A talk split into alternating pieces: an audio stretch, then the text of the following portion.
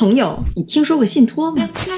信托啊，在这个亿万级的大佬圈里是最常见的一个投资理财方式，真的是个神奇的存在。默多克他用了信托，成功的把这钱都过给他子女们，让咱们邓文迪邓姐几乎算是分文未得。贾跃亭也是用了信托，就奇迹般的摆脱了二十亿美金的负债。这次比尔盖茨不是离婚嘛，他那基金会其实没有受到特别大的影响，也是因为那个钱都放到了一个叫做信托的东西里边。你说这信托哈也真神奇，咱们耳闻甚多，却知之甚少。他看营销号的就感觉信托就是洗钱避税，感觉不管从哪来的钱放进信托它就安全了，是这么回事吗？哎，今天咱们就一起来聊聊信托，它到底是怎么回事，干什么用的？看看你我能不能也能派上一些用场。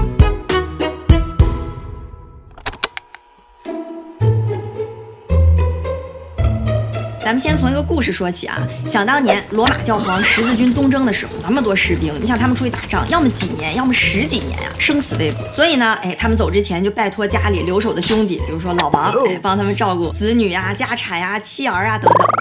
然后回来就发现，哎。那老王怎么把我妻子、我家产全都给霸占了？你说这人与人之间最基本的信任呢？所以之后呢，就有了立法来保护这种契约关系。我如果委托老王，这个事儿是被法律保护的。老王，你不准碰我妻子；老王，你也不准碰我的家产。这个呢，其实就是信托的起源。信托，信托，言而有信，受人所托。所以我们说信托里头最重要的三个角色，哎，划重点啊，就是委托人、受托人和受益人。别听晕乎了啊，咱来说说怎么回事。说白了，其实就是这三方建立起来了一个游戏规则。委托人，人比如说我。因为某种原因啊，这个财产呢，我要交给这个受托人来帮我去保管，最后的收益是要分给这个受益人的。所以像刚才那个士兵出去打仗的例子里头，士兵就是这个委托人，他把妻儿老小托付给了老王，老王这边就是受托人，妻儿老小就是受益人。一旦我这个罗马士兵，我把这个钱放到信托里，那这个钱就再不属于我了。老王他负责来帮着打理，这钱也不属于老王，也不属于我，也不属于受益人，就是我的妻儿子女，他就是一个信托，一个单独的个体。所以信托一般呢，它有这么一个特点，它是不可。撤销的。换句话说，我今天一个罗马士兵，我把这钱放进去，我说老王你来帮我管这事儿，就这么定了。之后就算天王老子来了，这钱你们谁也拿不走，我也拿不走，我也撤不回来。好，现在怎么回事儿？咱大概知道了，但是可能还是一头雾水，满脸问号。没事儿，咱们来通过一些大佬的例子，看看这信托到底都是怎么用的，有什么神奇之处。信托里头最广泛的一个应用就是遗产管理。就比如说香港的一代歌后梅艳芳，她当时查出来自己有癌症之后，她就说：“哎呀，我没有办法再照顾我年迈的母亲了。”所以她当时就想把自己遗产都留给她母亲。但是哈，她母亲是一个特别爱赌博的人。那你想，她拿着了那一亿的资产呀，噼里啪啦两三天的输光，那不就老无所依了吗？所以呢，当时梅艳芳就找到了 HSBC 建了一个信托，她作为委托人，她就规定之后每个月给她母亲打七万港币的生活费，一是保证了她母亲有足够的生活费可以颐养天年，第二呢又防止了钱一下全给到她就全都挥霍殆尽了。不过这个故事里啊有小插曲，就是这个梅妈，她就特别不爽，她觉得一个月七万对她来讲太少了，一直在打官司，想把那个信托里的钱拿出来。不过咱刚才也说了，信托定了就定了，天王老子来都没有用。即便梅妈花尽了毕生的精力打官司，最后到了没把这个钱拿出来。关于遗产这儿，巴菲特曾经就说过：“The perfect inheritance is enough money so that they feel they can do anything, but not so much that they could do nothing.” 一笔恰到好处的遗产是可以给到子女，让他们觉得他们什么都能做，但是又不能多到让他们觉得他们什么都不用做。看 老爷子是不是很有智慧？当你是富豪有巨额资产的时候，其实有的情况下你一股脑给你的子女或者亲人不一定是很好的选择，因为他们有的时候可能没有能力去管理这些资产。所以呢，信托不是不可撤销吗？我放到信托里，意思就是说这个钱哈早晚都是你的，但是呢，我不能现在全给你，我得让它细水长流。信托哈第二个非常常见的应用就是婚姻财产保护。最熟知的就是默多克，就邓文迪的前老公。这老头已经九十岁了，一共娶过四个老婆，这是个千亿人民币级别的大富豪，底下又有新闻集团，又有影视娱乐资产等等。他当时跟他第二任老婆离婚的时候，啊，被老婆分走了十七亿美金，哎，就非常的懊恼。老莫就想了，我之后可能还会离婚，还会结婚，对吧？所以这钱呢，我不能被老婆，我要传给孩子。然后他就设置了信托，受益人就是他的孩子，因为信托很灵活，对吧？他就能设置他前任的两个妻子的四个孩子可以享受那些有投票权的股份，跟邓文迪的孩子呢。就只能享受一些财务的收益，说白了就是他之后的这个集团的生杀大权还是掌握在前任两个妻子的四个孩子手里。我们最开始不是说嘛，这个钱呀放到信托里，它就不属于默多克，它也不属于他俩的婚内财产。就算不签婚前协议，离婚的时候邓文迪都什么也分不到。邓文迪呢，结婚之后，就算你开天眼看出什么东西，你对这都动不了了。所以最后离婚的时候，他就只分了纽约一套房子和北京一套房子。默多克这个故事啊，就是活生生的流水的老婆，铁打的信托。有一个非常精妙的例子啊，就是刘强东东哥，他跟奶茶妹妹结婚之前，你想刘强东拿着京东百分之二十几的股份，这要万一出点啥事儿，影响肯定会非常的大。所以啊，在东哥结婚之前就紧急召开董事会，然后做出了两个非常重要的决定。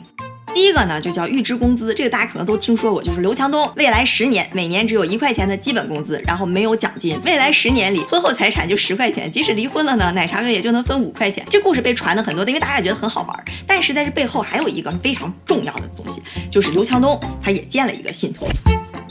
而且东哥这个信托哈，那可不一般，它叫 Vista，就是维京群岛的一个信托。为什么呢？因为一般哈，我们建一个信托，这个受托人啊，他有一个叫做谨慎投资原则，就是说他要对这里边的钱负责，不能把这个管理钱的权利再转让给委托人，不然呢，就是委托人最后他又是委托人，他又能管钱，受益人又是他自己，这还啥信托？那不就是我什么都能管，然后钱还不在我名下，哪有那么美的事儿？所以这种呢就是伪信托。但是哈，维京群岛就不一样，他就废除了那一套东西，说白了呢，就是委托人还是能。决定谁管这个钱，那也就是说哈，东哥他是有权利去决定说，OK，我现在委托我来管这个钱，这样呢，我又是委托人，我又能管钱，我又是受益人，但是呢，这资产就是不在我名下，那离婚你也分不着，对吧？正是因为维京群岛的信托有这个特殊性，所以非常受国内大老板的欢迎。比如说像阿里的马云、拼多多黄峥、美团的王兴啊，都在维京群岛有这么个信托。所以你看，你要是想结婚、想隔离财产，又不想签什么婚前协议伤感情，你就可以对吧？搞一个信托，这里边你可以规定，在我们婚姻存续期间，我的妻子可以每个月从这信托里拿走多少钱。但万一我们俩分了，对不起，那已经不是婚姻存续期间了，是不是学了一招？信托还有一个非常重要的应用，就叫隔离财产安全。说白了就是防债主去讨债。举个例子啊，比如说我现在想创业，假设我现在已经小有成就了，有点钱，但是呢，我想去再冒一次险。大家知道创业的时候哈，你可能会去融资，融资的时候就要签个对赌协议。万一最后失败了，那我就有可能是债务累累啊。那。对吧？我要拿我之前赚的钱再去还这个债，那就太得不偿失了。这时候呢，我有个什么办法？我可以搞一个信托，我把之前财产都放进去。我们家包括我自己，还有我妻儿老小，都是这个信托的受益人。这样情况下呢，就算我新创业的那个项目失败了，但我还可以每个月从这个信托里边拿钱，这样至少不影响我们现在人的生活，就起到了隔离财产安全的作用。要说防债主讨债这儿哈，玩的最厉害的非贾跃亭莫属。贾跃亭这个事儿，他都已经火烧屁股，就债权人都追到家门口了。一七一八年的时候，就是万人追债，他欠了三。十七点七亿美金，刨去他所有的资产，还有二十多亿美金的负债，所以他当时就跑到美国去了，就没影。但是哈，就在这种情况下，他在二零二零年五月的时候，就凭借着信托成功摆脱了二十亿美金的负债。哎，他是怎么搞的呢？就在一九年十月份的时候，有个叫做贾跃亭债务处理小组。你看人家债务处理都要专门有一个小组，这个小组呢就发布了一个声明，提出了一个叫做债权人信托的债务重组方案。然后他们就拿着这个提案呢去给债权人，就是债主们去看。说白了就是你们如果有三分之二以上的人都同意，哎，咱们就按这个来。这个提案哈，我捡重要的说，首先就我国内所有的资产都拿去还债。不过这个事儿哈，贾跃亭其实在国内资产早就被扣下了，这相当于是一句废话。然后呢，哎，重点来了，贾跃亭名下那些有可能被追。速的资产里边最大的一块就是电动汽车法拉第未来的股份，所以呢，这个债务处理小组就帮着建立了一个叫做债权人信托的东西，就把法拉第未来公司的股份呢全都包到这个信托里头了。这个信托的受益人就是原来的那帮债主们。然后按贾跃亭的话说，法拉第未来那是前途无量啊，之后都可能要 IPO 的，对吧？那你们这帮债权人就赚翻了。然后如果你们接受这个提案呢，那我跟你们欠的钱，哎，咱就两清了。你们之后也别追着我讨债。当然里边具体的这个结构就很复杂了，我们就不赘述了。不过你想哈，你站在债权人的角度不同意呢？好，贾跃亭现在宣布破产，那法院就会把他这些资产都给清算了。那这法拉第未来肯定也贱卖，你想连年亏损，连个车都没有，就能有个未来，就是一张大饼。我这债肯定也是追不回来了。那如果我同意呢？那我拥有的就是法拉第未来的未来，也有个愿景哈。所以呢，你要作为债权人，我就两害相权取其轻呗，我就同意了。于是乎，半年之后，二零二零年五月份的时候，这个提案就通过，贾跃亭就成功的借助着债权人信托，摆脱了二十亿美金的负债。当然，贾跃亭那些其他操作我们不做评论哈，但就单说这个信托，它在中间也起了一个担保的作用，就非常好的把贾跃亭的财产和贾跃亭这个债务人本身给隔离开了，让那些债权人呢就成了这个信托的受益人。哎，你是不得不说，这个债务重组小组是内行内行。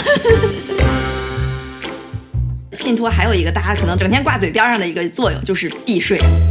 大家都知道，美国有巨额的赠与税和遗产税，就是说我这些钱，假设有个几千万，我想赠与或者留给我的孩子，那就要交一笔大概百分之四五十巨额的遗产税或者赠与税。但是哈，你看我把它放到一个信托里之后，我孩子就跟领工资似的，天天从这个信托里头领钱，那那个税率就会低很多，就一下能避掉一大笔的税。这里头哈玩的最好就是特朗普他爸，当年他们有差不多十亿美金的房地产，他想给他的五个子女，当时税率差不多是百分之五十五，换句话说，直接赠与就要付五点五亿美金的税。姜还是老的啦，他就搞了一个信托，找了一个律师团队，里边还有那个资产评估师，把这个资产的价格弄到特别特别低，反正就是一顿操作猛如虎，瞬间省了五亿五。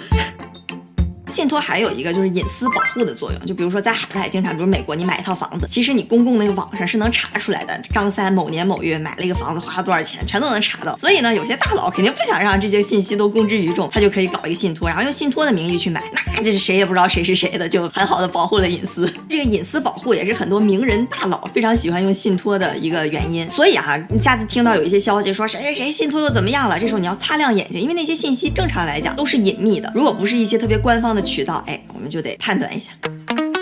刚刚我们讲了这么多信托的操作玩法，作用如此神奇，下一个问题就来了，它到底贵不贵？我们普通人能不能也玩一把？其实啊是这样的，就一开始你要建这个信托，肯定要有个律师去弄一大堆法律文件。这个价钱呢，其实就是没有说贵到超乎想象，差不多在美国是一千到三千刀。贵呢，主要是贵在管理。你想啊，你得找一个专业的信托公司作为受托人来帮你管钱，他们会根据你的意愿给你量身定制一个最适合你的方案，然后后期还得去执行。那他们工资你肯定得付。一般来讲哈。当你的流动资产达到了一百万美金以上，就差不多千万人民币以上的级别，流动资产包括房产。如果你还有上面的那些需求，哎，你就是可以考虑一下要不要搞一个信托。其实说白了，它也是一种金融创新，帮我们达到了一些之前其他金融产品没法达到的作用，比如说财产保护啊、财富传承这些。虽然大家可能现在不一定能用得上，但是呢，先了解一下，对吧？以备后用。